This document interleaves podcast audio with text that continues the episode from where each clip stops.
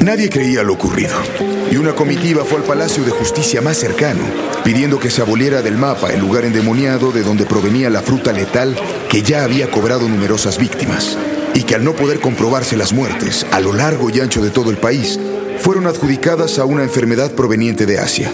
Dicho mal fue conocido como la gripe del caballo, y no mató a ningún caballo ni les causó malestar alguno.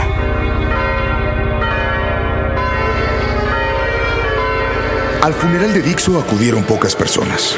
En realidad fue un cortejo fúnebre bastante modesto, pues nadie sabía si el muerto en algún momento podría despertar, por lo que en el camino no tuvieron inconveniente en descansar al lado de un mercado de zapatos y flores, en el que había un merolico que señaló a todos los colaboradores, con un dedo largo que asomaba en el agujero de un guante blanco.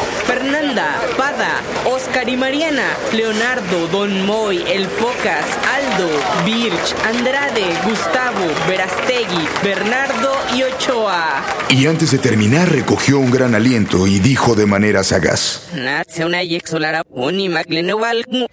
Acto seguido, el merolico se sentó en un pequeño banco de madera y siguió pintando en un lienzo a un niño llamado Kafka, que se encontraba sentado en la orilla del mar.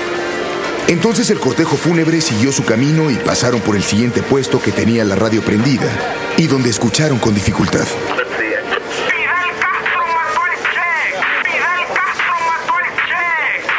Y prosiguieron su camino hacia una fuente por donde solo salían pequeños ratones por la boca que debía escupir agua cristalina. Uno de los ratones abandonó el peldaño de la fuente y siguió al cortejo. Al final del recorrido, pasando por el panteón, llegaron a donde había muchos más muertos. Muchos proyectos, algunos bastante renombrados y que se remontaban en algunas ocasiones a programas de radio famosos y en algunas otras tumbas se veían aún relucientes nombres de estaciones completas. Las siglas en las tumbas de frecuencias olvidadas, 969, y con letras aún visibles, que se jodan todos los demás. Fue ahí donde se dieron cuenta que esa estación estaba bien muerta y que nunca más, por más que lo anhelaran, iba a regresar. También había muertos en vida y otros muertos famosos, como el policía de la entrada de Imevisión, que siempre saludaba a todos y del que nadie recordaba su nombre, y que cuando murió víctima de la gripe del caballo, todos se asombraron, e incluso uno que otro se atrevió a decir, Nadie tiene la vida comprada.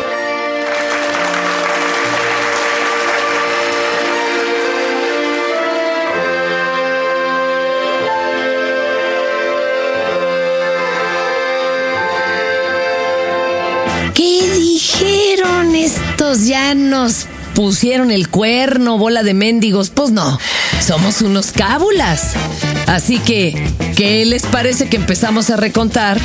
Ahora en este Dixo Reloaded con un Tao Reloaded.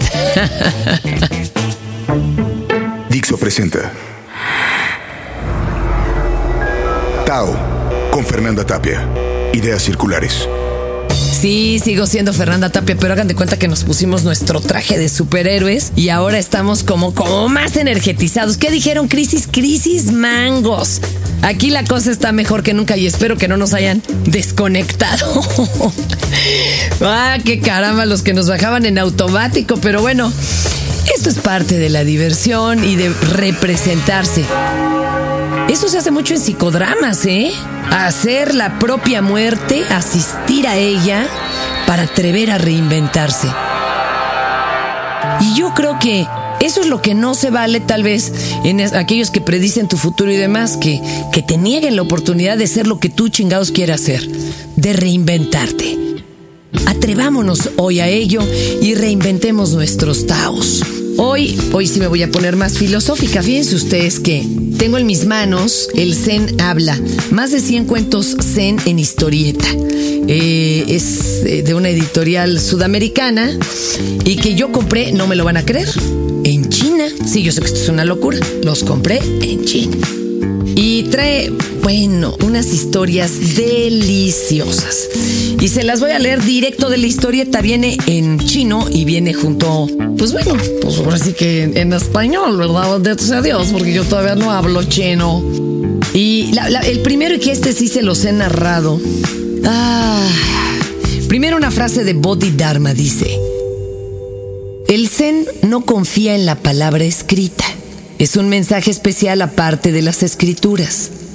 es apuntar directo a la propia mente, ver la propia naturaleza, convertirse en un Buda. Wow, este hombre murió 528 años antes de Cristo. Y entonces, bueno, confiemos en la historieta. Y aquí preguntan, ¿qué es el Zen? Un pez pequeño preguntó a un pez mayor.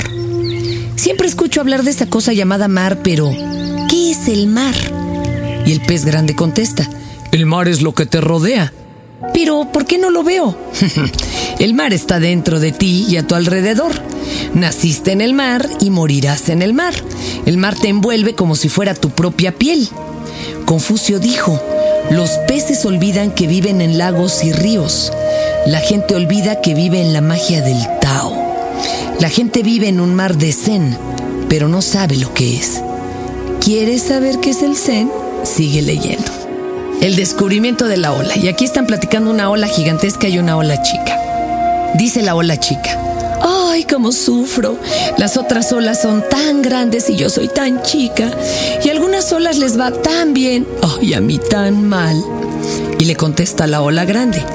Es que no has visto claramente tu verdadero rostro y por eso piensas que sufres. ¿No soy una ola? Entonces, ¿qué soy? La ola es solo tu forma temporaria. En realidad, eres agua. ¿Agua? Cuando descubras que tu esencia fundamental es agua, entonces comprenderás lo que es ser una ola y tu sufrimiento desaparecerá. Ah, ahora entiendo. Yo soy tú y tú eres yo, somos parte de un ser más grande. Y este es el cierre. La gente piensa, egoísta, que pertenece solo a sí misma. Se compara con otras personas y piensa que sufre. De hecho, cada persona es parte de la naturaleza. Piénsalo. Fíjense, y así estas olas eran de la, del, pues ahora sí que parte del mismo mar. A ver, aquí hay otro cuento muy bonito. Se llama La Dama en Apuros. Un día mientras un monje zen, Tanzan y el monje joven viajaban, encontraron a una hermosa dama en apuros cuando intentaba cruzar el río. Entonces, un monje le dice, yo te llevaré a través del río mole que la carga, le agarra hasta las tepancuanas y la cruza del río. ¡Ay, muchísimas gracias a Dios! Ambos monjes continuaron caminando más de 12 horas. El monje más joven iba totalmente asombrado y le dice, yo pensaba que los monjes debíamos evitar a las mujeres. ¿Por qué hiciste eso? ¿A qué te refieres? ¿A aquella mujer? A esa mujer yo la dejé hace mucho tiempo y tú la sigues cargando. Qué chido, ¿eh? Tanzan llevó a una persona a través de un río, pero en su mente no estaba cargando a una mujer. Estaba abstraído y no tenía remordimientos. El que realmente la llevó parece haber sido el monje más joven. ¿Mm? A ver, déjenme ver. Aquí les tengo otras marcadas. Ay, qué chido. En estos nuevos Taos. Por eso hoy estamos hablando del Tao. Y dice, las sendas de la montaña nunca cambian. Había una vez un general que combatía en sus guerras con gran bravura y coraje. En la vejez, preocupado por los constantes cambios del mundo, se hizo budista. Después de estudiar un tiempo, la gente venía a menudo a preguntarle por qué las cosas cambian y él solía responder, las montañas y sus senderos nunca cambian, es nuestra mente la que cambia. La mente de una persona perfecta es como un espejo, ni se apropia ni recibe, responde pero no almacena. Por eso cuando es tiempo de ser general debes ser un general y cuando corresponde ser monje, debes ser monje. Qué bonito. El desgarrado. Dice, había una vez una monja muy hermosa llamada Eshun. Un día durante una lección un joven se enamoró secretamente de ella. Él incluso la espiaba. Le escribió una carta de amor en la que le decía que quería verla en privado. Al día siguiente, no bien el maestro terminó su clase, Shun se levantó y dijo al tutor de la carta, Si realmente me quieres, levántate y abrázame aquí mismo. El otro se puso rojo. Si tu mente está desgarrada por dos deseos opuestos, esa contradicción destruirá su tranquilidad y unidad. Recuerda, cuando debas tomar algo, tómalo. Cuando debas dejarlo ir, déjalo. A ver, ahí les van más taos, compañeros.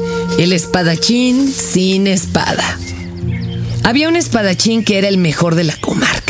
En sus últimos años alcanzó el reino de la no violencia y desde entonces nunca más usó la espada. El maestro dijo que no hay parte, no hay una parte de su cuerpo que no sea como el filo de una espada. Ah, a ver, vamos a probarlo. Y se acercan corriendo a él con una espada gritándole ¡Muere! Y entonces este ex espadachín jala de la alfombra y los tira.